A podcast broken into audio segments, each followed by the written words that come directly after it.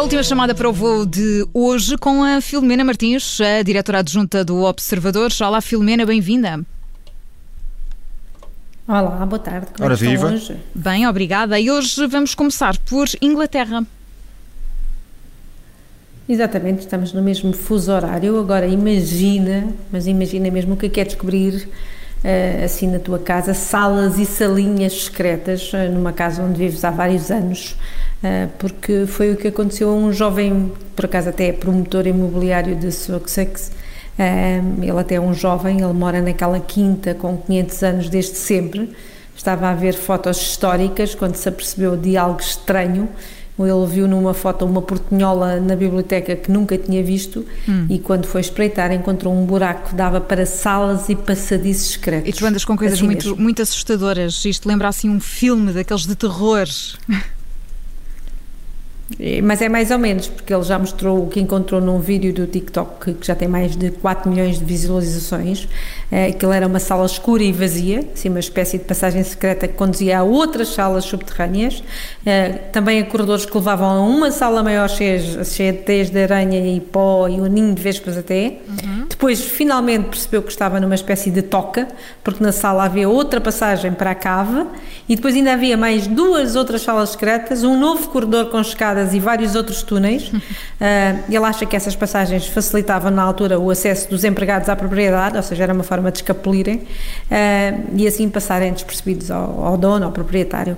Ah, a casa chegou a abrigar uma, uma escola, uma, uma instituição educativa no cerca de 1900.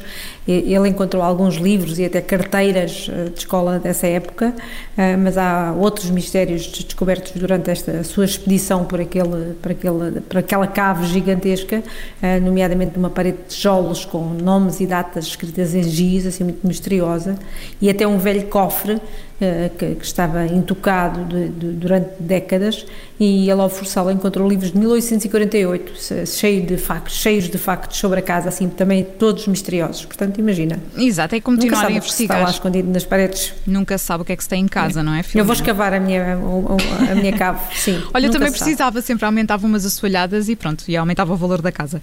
Filomena, de Inglaterra passamos para Madrid. Passamos porque eh, a gente sabe que a Rainha Letícia fez anos a semana passada, a 49, está quase 50, cinquentona, eh, mas só agora se soube como é que ela festejou. E ela, afinal, fez um simples jantar com o marido, o rei Filipe, e a filha mais nova, Sofia, num restaurante de comida indiana no meio de Madrid. Hum, Ela gosta Simples. de comida, comida indiana. Eu ouvi dizer que a Letícia era assim mais esquisita com a comida. Parece que sim, que ela põe imensas regras lá em casa, não é? Com comida saudável, só água, essas coisas. Mas, tá, pelos vistos, abriu uma exceção no aniversário, eh, até porque diz que a miúda, a infanta, a mais nova, se sente muito só desde que a irmã foi estudar para Gales. As miúdas parece que eram inseparáveis. A própria Letícia foi o primeiro aniversário que passou sem a filha mais velha, a Eleonora, a herdeira ao trono. Eh, e este é mesmo um restaurante pequeno, nada luxuoso, em que comes por 20, 30 euros. Eles são especializados em comida do norte da Índia. E eles comeram, sabe-se a menta, caril de frango, lagostins massala e pratos vegan para a rainha, que essa sim é muito dado aos vegetais.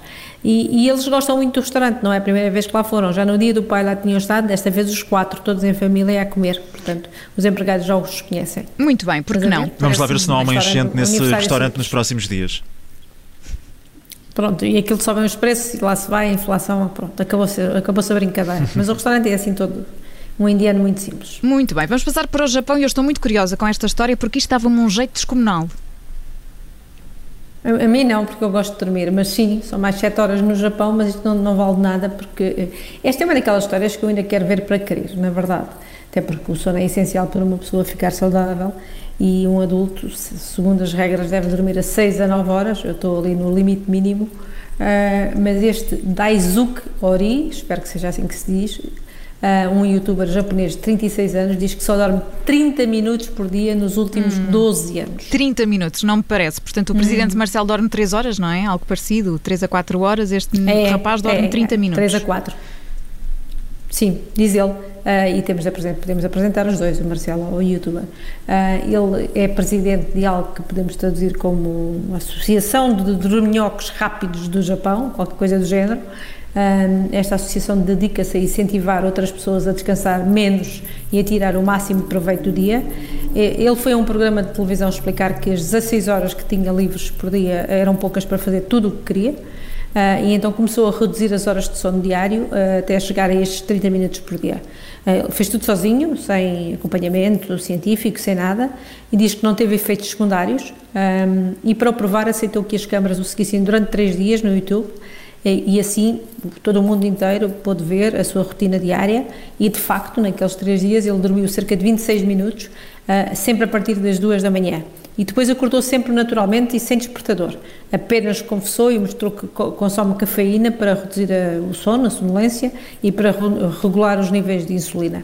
Uh, mas apesar de dizer que não teve problemas de saúde nunca nestes 12 anos, e, e, a verdade é que não há qualquer investigação a fundo que o prove, nem nenhuma evidência que aguente mais que estes 3 dias só a dormir estes 30 minutos por dia. Uhum. No entanto, certo. são as imagens, é ir ver ao YouTube e o rapaz lá, o rapaz não, porque ele já tem 36 anos. Acho que temos falar com ele quando ele tiver 46 para perceber como é que isso está. Pois, se calhar é melhor esperar mais um bocadinho. Não sei, mas então convidá-lo para, para, o programa das manhãs todos os dias dá, dá um certo jeito. Ora bem, ora bem, uma pessoa que não tem dificuldades em acordar é sempre bem-vinda. Daí eu dizer Sim, que me dava jeito. Uma rubrica qualquer para o homem, não é?